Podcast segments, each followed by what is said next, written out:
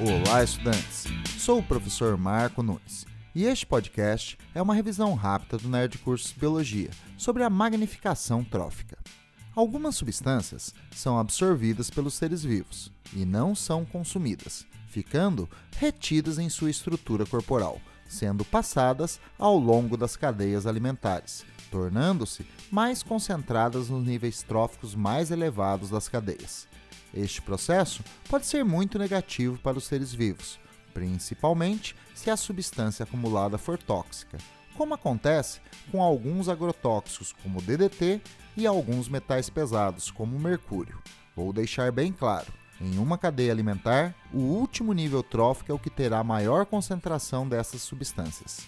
Bom, é isso aí. Continue firme nas revisões do Nerd Cursos Biologia e bom estudo!